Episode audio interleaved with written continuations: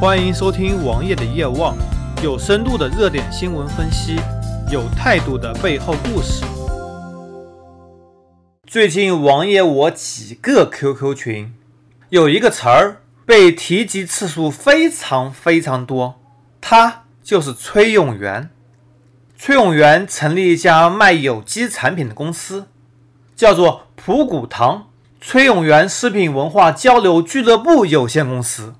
名字非常的长，普谷堂，普是返璞归真的普，谷是谷物的谷，堂是祠堂的堂。崔永元意思是从此可以让你们吃上放心食品。在这么多年来，崔永元一直都是一个反转基因的斗士，他捏造了许多事实来诋毁转基因。而就在最近，他在微博上。也对很多名人发声，声称他们或者他们的家人因为吃了转基因食品，从而得了癌症；因为谁吃了转基因食品，从而怎么怎么样。崔永元也自己投资了超过一百万人民币，专门拍摄了反转基因的纪录片，里面几乎都是捏造的事实。但是，无论是在互联网上，还是传统媒体上，或者说，一些老年人都非常相信转基因对人体会造成危害，但是事实上，没有一篇论文研究表示转基因食品能对人造成什么样的危害。相反，有无数的论文表示，有机食品会产生严重的污染，对人体造成非常严重的危害。崔永元大力推广他的有机食品。卖的是传统食品价格的五倍到十倍，而这些食品真正经过严格检验吗？真正对人体没有害处吗？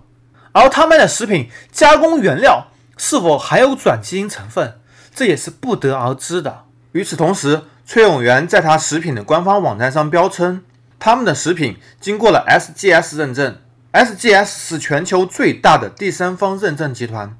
只要认证过的产品，在他们的官网上都可以查询到。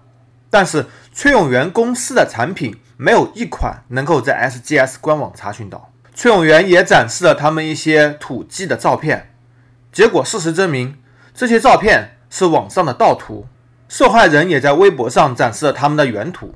既然食品都可以轻松诈骗，那么何谈食品质量呢？经过这么多年的培养，崔永元。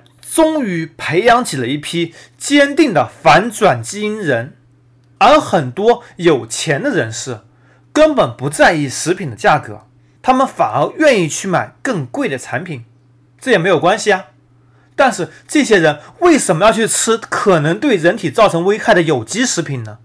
你可能说因为它更贵，你也可能说因为它更具有营养。毕竟这些产品生长周期可能会比转基因食品生长周期更长，从而积累多那么一点点的营养物质。但是，你如果多吃百分之十的相应的产品，这些物质不都有了吗？而在这几年的运作过程中，崔永元已经拥有了十几家公司，无论是食品研发公司。还是文化传媒的舆论公司、公关公司，都是他所投资或者参股的。一个主持人利用自己的形象来推广反科学、反人类的成果，并且使得很多人相信，从而来从事商业开发。这对他个人而言是一个非常理想的结果，他能够赚取更多的钱。而这些上当受骗人又甘心上当受骗，一个愿打一个愿挨，并没有什么可以指责的。但是结果没有什么可以指责的过程，它抨击了人类未来的希望、人类科学的必经之路和人类食品的研发方向。这样逆着时代的人，我们必须去抵制它，我们必须。把支持转基因的声音扩展出去，让崔永元得到他应该得到的反人类的制裁，应该把他送上断头崖。